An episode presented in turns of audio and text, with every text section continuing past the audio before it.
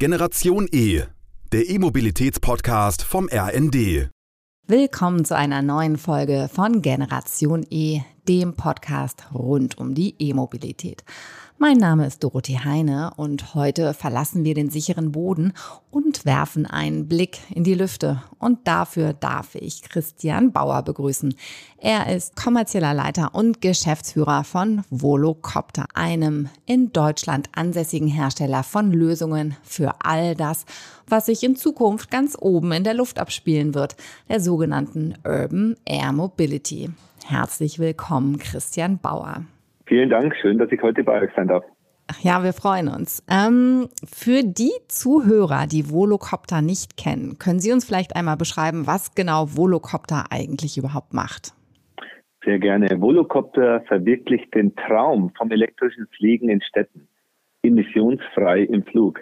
Das heißt, wir schaffen Lösungen für die Mobilität im urbanen Luftraum als Ergänzung zu heute bestehenden Mobilitätsoptionen in den Städten, wie zum Beispiel das Taxi, ähm, die Metro oder das Auto, wollen wir zukünftig in der Luft Menschen voll elektrisch von A nach B fliegen. Das heißt, der Fokus steht auf dem Transport von Menschen und nicht unbedingt von Waren, weil wenn man sich so ein bisschen mit dieser Urban Air Mobility beschäftigt, dann gibt es ja mal so zwei Lösungen, entweder Transport von Menschen und den Transport von Gütern. Und worauf hat sich Volocopter spezialisiert? In der Tat, und das ist auch äh, sozusagen ähm, einzigartig, ähm, werden wir beides anbieten so zum einen den Personentransport mit unserem Volo City und Volo Connect. Volo City wird ein Zweisitzer sein, der Volo Connect ein Viersitzer. Und auch mit unserer sogenannten Volo Drone, einer Schwerlastdrohne, die wir auch jüngst in Hamburg testgeflogen sind mit Devi Schenker zusammen, wo wir dann auch Güter von bis zu 200 Kilogramm von A nach B fliegen und transportieren möchten. Mhm. Genau, Sie haben das gerade schon angesprochen, dass während des ITS-Weltkongresses hier in Hamburg, da hat Volocopter eine Drohne, einen Testflug absolviert und ich könnte mir vorstellen, dass das ein ganz besonderes Erlebnis ist und auch sehr aufmerksamkeitsstark. Wie genau hat sich denn das für Sie angefühlt? Äh, wie wichtig sind denn solche Testflüge? Testflüge sind unglaublich wichtig, um der Öffentlichkeit zu zeigen, wie nah das Thema Urban Air Mobility doch schon gereift ist. Und für uns im Speziellen, wir haben drei, vier Jahre zuvor das Projekt der Luftfrachtendrohne begonnen. Es war ein kleines Plänzchen und wir haben ähm, daran gefeilt und die ersten Fluggeräte gebaut und dann in Hamburg dort zu stehen vor über 100 Menschen mit Presse, um einen integrierten Transportservice darzustellen mit DB Schenker, mit einem wunderbaren Flug, wo die Sonne scheint, an der Elbphilharmonie entlang das war wirklich atemberaubend. Also ich kriege heute noch Gänsehaut davon. Das war toll. Also Testflüge sind sehr, sehr wichtig für uns. Deshalb machen wir das auch, um es der Gesellschaft und der Bevölkerung näher zu bringen. Okay, großartig. Ähm, wenn ich jetzt aber in den Himmel von Hamburg schaue, wo ich ja wohne, dann sehe ich irgendwie noch so gar keine Drohnen. Sind denn Drohnen wie Flugtaxis oder wie Lastdrohnen überhaupt schon jetzt im Einsatz? Und wenn ja, wo und was machen die denn genau? Ich glaube, man muss differenzieren. Natürlich gibt es mehrere Projekte, wo heute schon, ich würde jetzt mal sagen, kleinere Drohnen im Einsatz sind, um zum Beispiel Gebäude oder Leitungen zu ähm, inspizieren und Verbesserungen herbeizuführen auf Firmengeländen.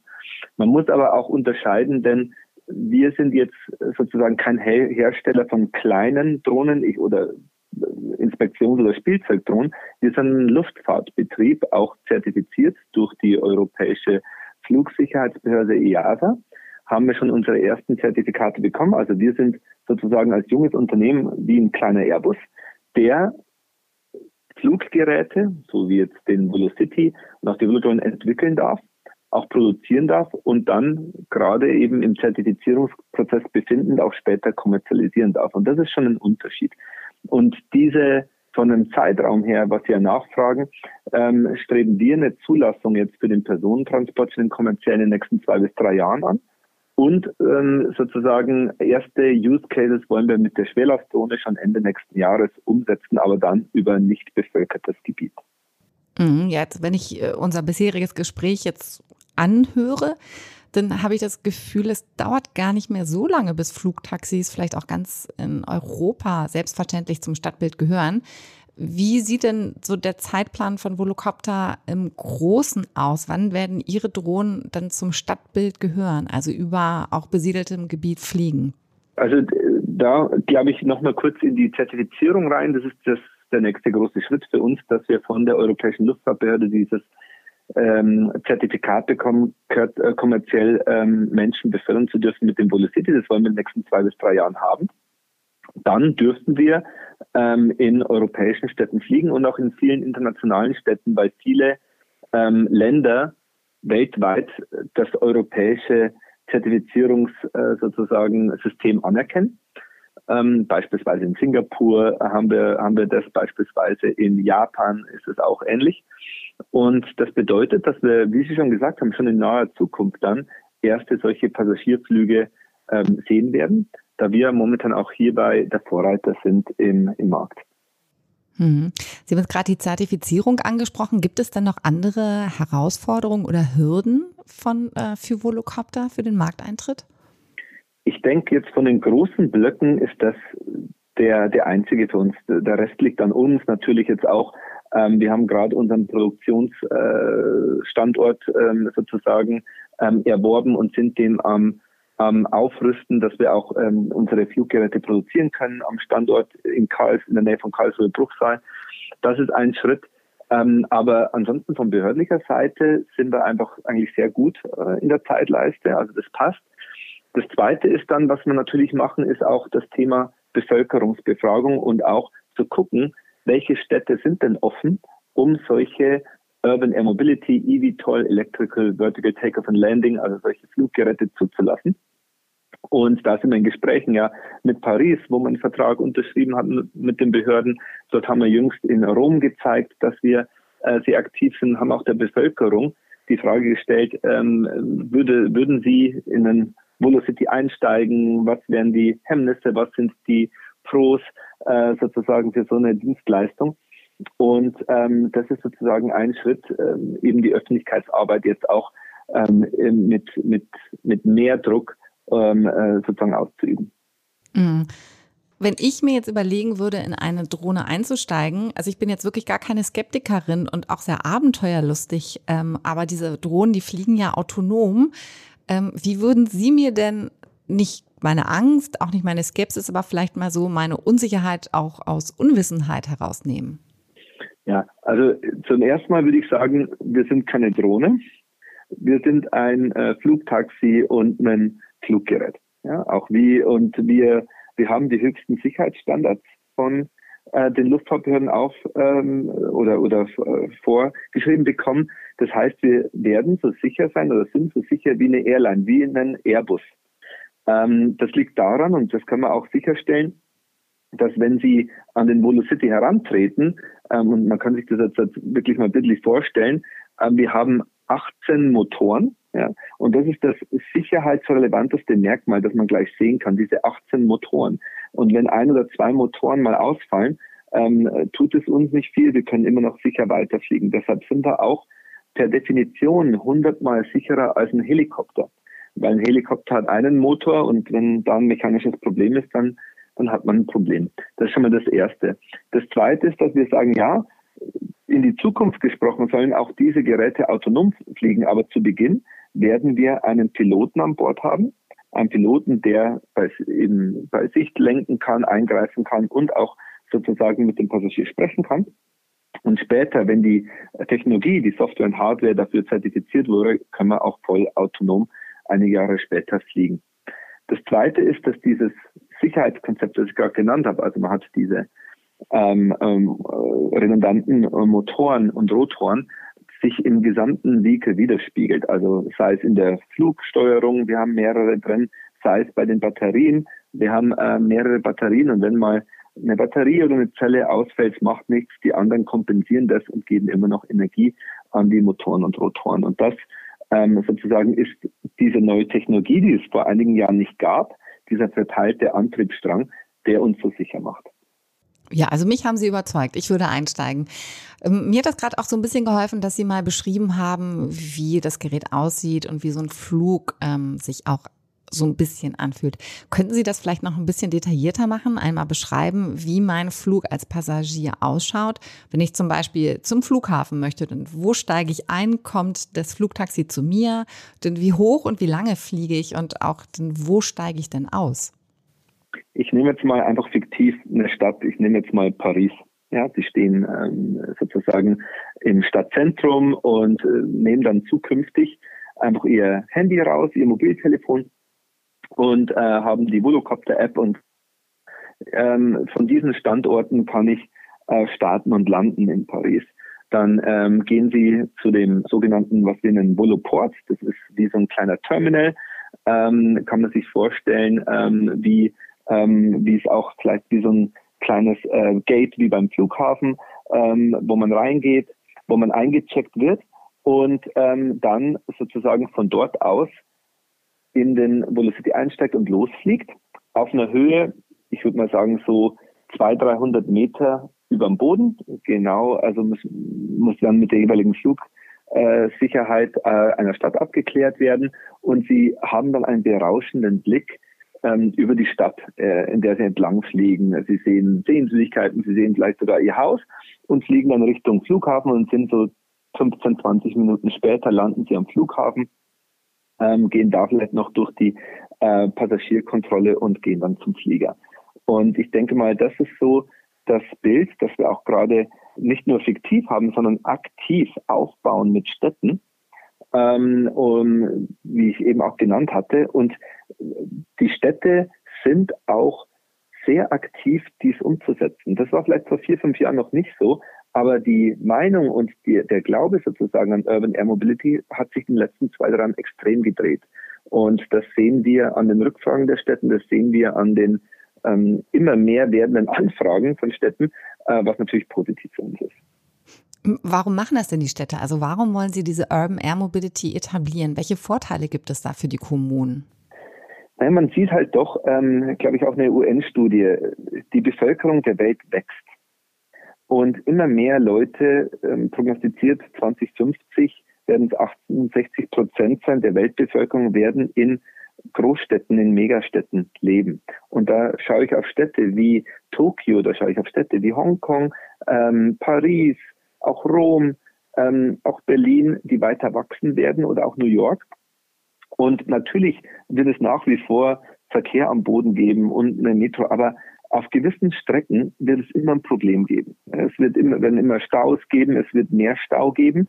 Und da ist sozusagen eine sehr gute Lösung eben, das Flugtaxi zu nehmen, um pünktlich zum Termin zu kommen, um ähm, auch äh, sozusagen schnell und bequem ähm, dann am richtigen Ort zu sein. Und das haben die Städte entdeckt, dieses schnell und bequem. Und das Zweite ist natürlich auch, naja, ähm, das ähm, elektrische Fliegen voranzutreiben. Es ist leise, ja, also das hatte ich vorhin noch nicht erwähnt. Wir sind sehr, sehr leise, wenn wir elektrisch fliegen, nicht bei, bei weitem nicht so laut wie ein Helikopter. Das hört sich eher bei uns an wie, ich würde mal sagen, eine Klimaanlage, eine laute.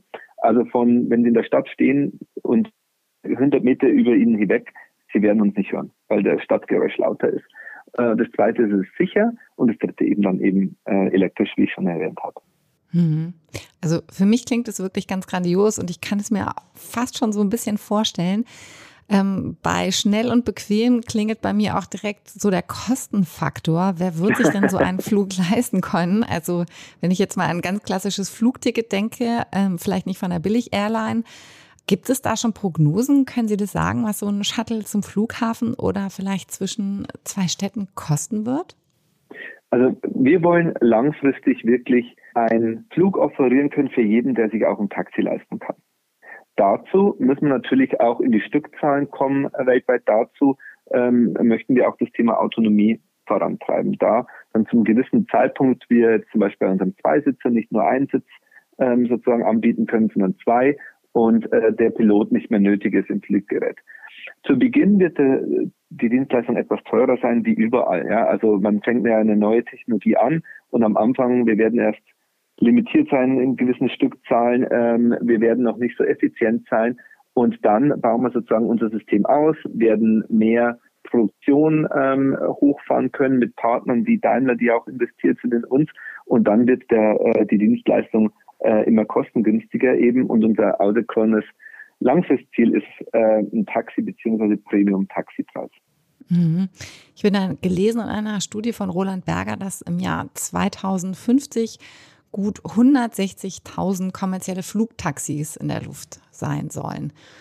Das ähm, entspricht ja auch dem, was Sie skizziert haben. Und wir haben vorhin schon mal kurz äh, das Thema gestreift, dass es auch noch andere Einsatzbereiche gibt. Was glauben Sie, welche werden denn da die wichtigsten und größten Bereiche sein? Jetzt gehen wir nochmal vielleicht, fangen wir an beim Personentransport. Wir haben drei ähm, sozusagen ähm, Zielkundengruppen. Erstmal ähm, den Touristen. Der Tourist möchte einen äh, aufregenden, tollen Flug haben über die Stadt. Das wird so eine Art ähm, Sehenswürdigkeitenflug sein. Ähm, dann haben wir den Geschäftsreisenden, wie Sie schon angesprochen haben, der schnell von einem Termin von vielleicht der einen Stadthälfte in die andere kommen möchte oder vom Flughafen in die Innenstadt. Und dann haben wir auch den Pendler oder die Pendler, ähm, die ähm, morgens aufwacht und zum Beispiel am, vom äußeren Ende von London ähm, gerne jeden Tag in die Innenstadt fliegen möchte. Und das sind eben drei Anwendungsfälle, die urban und stadtnah äh, den Großteil dieser Urban Air Mobility, dieses Urban Air Mobility Marktes ausmachen werden. Dann gibt es äh, regionale oder ähm, sozusagen Metroverbindungen, vielleicht über die Stadtgrenzen hinaus, vielleicht um andere Städte zu verbinden. Und der letzte größere Teil dieses Gesamtmarktes wird dann eben auch die ähm, urbane Luftfracht sein, wo man eben wir dann mit der Volodrone Güter von A nach B fliegen können, um zeitkritische ähm, Lieferungen durchzuführen, vielleicht für einen Hersteller oder um ähm, äh, sicherheitsrelevantes Material von A nach B zu fliegen oder eben auch ähm, ähm, um medizinische Transporte durchzuführen, wie Organe oder auch Zulieferungen zu machen für ADAC Luftrettung und anderen, mit denen wir auch in Kooperation sind. Mm, doch sehr divers und sehr vielseitig und äh, es wird sehr deutlich, dass das Thema Urban Air Mobility in Zukunft nicht mehr wegzudenken sein wird. Gelesen, dass aktuell rund 110 Städte und Regionen auf der ganzen Welt an Lösungen im Bereich Urban Air Mobility arbeiten und die Zahl der neuen Player an diesem Markt wächst ja auch beständig. Wie differenziert sich denn da Volocopter? Ich versuche es knapp zu halten. Ich könnte stundenlang darüber referieren. Aber ich denke mal, ein großer ähm, Vorteil von uns ist, dass wir 2011 zum ersten Mal geflogen sind. Ähm, können Sie sich in YouTube angucken. Da, da, damals hat man eine Person ähm, wirklich schon elektrisch hochgehoben. Da waren wir die ersten. Immer noch ein Weltrekord sozusagen. Ähm, und diese Erfahrung hat uns weiterhin geprägt. Das heißt, wir sind in sehr vielen Städten geflogen, sei es in Singapur, in, ähm, in ähm, Las Vegas, in ähm, dieses Jahr jetzt auch in Paris, in ähm, Korea werden wir jetzt dann ähm, nächste Schritte machen, in ähm, USA sind wir geflogen. Also das heißt, ich kenne keinen Player, der so diverse Erfahrung hat in Fliegen. Ich kenne auch keinen Player, der ähm, bemannt geflogen ist und Testlizenzen äh, bekommen, um bemannt zu fliegen. Bis dato sieht man immer andere Marktbegleiter, die skaliert fliegen oder unbemannt, aber bemannt habe ich jetzt nicht gesehen. Und ähm, letzteres ist, dass wir auch die Erfahrung sammeln konnten und die Beziehungen zu Städten und zu, ähm, zu, ähm, zu Partnern sehr schnell aufgebaut haben. Das heißt, wir bringen schon ein Netzwerk an ähm, Ökosystempartner für Urban Air Mobility mit, sei es aus dem Infrastrukturbereich, sei es aus dem digitalen Bereich oder sei es eben aus dem behördlichen Bereich. Und da kenne ich ebenfalls nicht viele, die das so äh, weit schon ähm, ähm, alles ausgelotet haben wie wir. Mhm das bringt sicherlich, dass Ihre Historie und auch Ihre Erfahrung da eine gute Marktposition widerspiegelt. Sie haben es eben schon angedeutet, dass Daimler investiert ist bei Volocopter und Investoren befeuern den doch relativ jungen ja, Markt mit gewaltigen Summen. Ich habe gelesen, dass 907 Millionen Dollar in den ersten sechs Monaten des letzten Jahres trotz der Corona-Krise geflossen sind. Und damit hat sich die Investitionssumme in diesem Bereich im Vergleich zu 2006 mehr als verzwanzigfacht. Das ist schon ordentlich. Davon profitiert ja auch Volocopter. Wer investiert denn in Urban Air Mobility und warum? Es sind ganz verschiedene Gruppen. Also es sind zum einen mal ähm, Finanzinvestoren, also kommend vom Venture Capital bis hin zum ähm, Long Investor, das heißt langfristige Finanzinvestoren. Es sind auch Family Offices, die investieren, ja, also auch in Volocopter, wir haben auch Family Offices dabei. Ähm, dann sind es natürlich auch strategische Investoren. Ja. Wir haben äh, dort, denke ich mal, immer geguckt, ähm, Partner zu finden, die uns helfen, wie jetzt Japan Airlines als erste Fluglinie hat in uns investiert und die helfen uns jetzt in Japan äh, gemeinschaftlich Fuß zu fassen. Oder äh, Chile, ein chinesisches äh, Unternehmen, einer der größten äh, Autobauer dort, ähm, mit denen wir dort jetzt ein Joint Venture geplant haben. Oder ähm, Daimler Continental kommt aus der Automotive-Welt, die uns bei der Produktion helfen können. Oder die Beschenker, die interessiert sind an unserer Frachtendrohne. Also heißt, diese drei Gruppen gibt es von Finanzinvestoren, ähm, äh, Family Offices und dann auch eben ähm, strategische Investoren, die das Thema für sich entdeckt haben. Mhm. Womit wird ein Volocopter langfristig das Geld verdienen? Durch den Verkauf von Flugtickets? Ja, also wir wollen wirklich ähm, Betreiber auch sein. Ähm, das haben auch so öffentlich kundgetan. Also nicht nur das Fluggerät veräußern, andere das dann auch mitbetreiben. Gerne partnerschaftlich mit Partnern zusammen, wie wir es jetzt in manchen Ländern schon bereits so tun.